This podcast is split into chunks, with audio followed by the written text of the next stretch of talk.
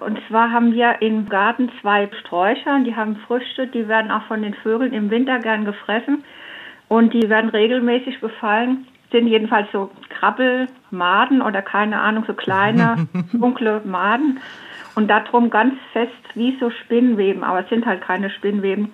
Und die mache ich halt jetzt immer so mechanisch ab. Kann man das irgendwie biologisch verhindern, dass da sich diese Tiere überhaupt niederlassen? Tausend Antworten.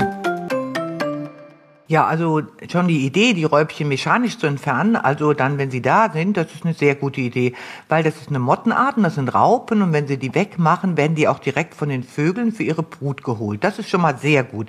Dann gibt es aber auch, wenn es ganz schlimm wird jedes Jahr, eine Möglichkeit mit einem biologischen Präparat, das heißt Neem. Das heißt N-E-E-M. Das ist aus dem Nehmbaum hergestellt und also ein pflanzliches Mittel, das wird ausgesprüht und das verhindert die Entwicklung der Raupen.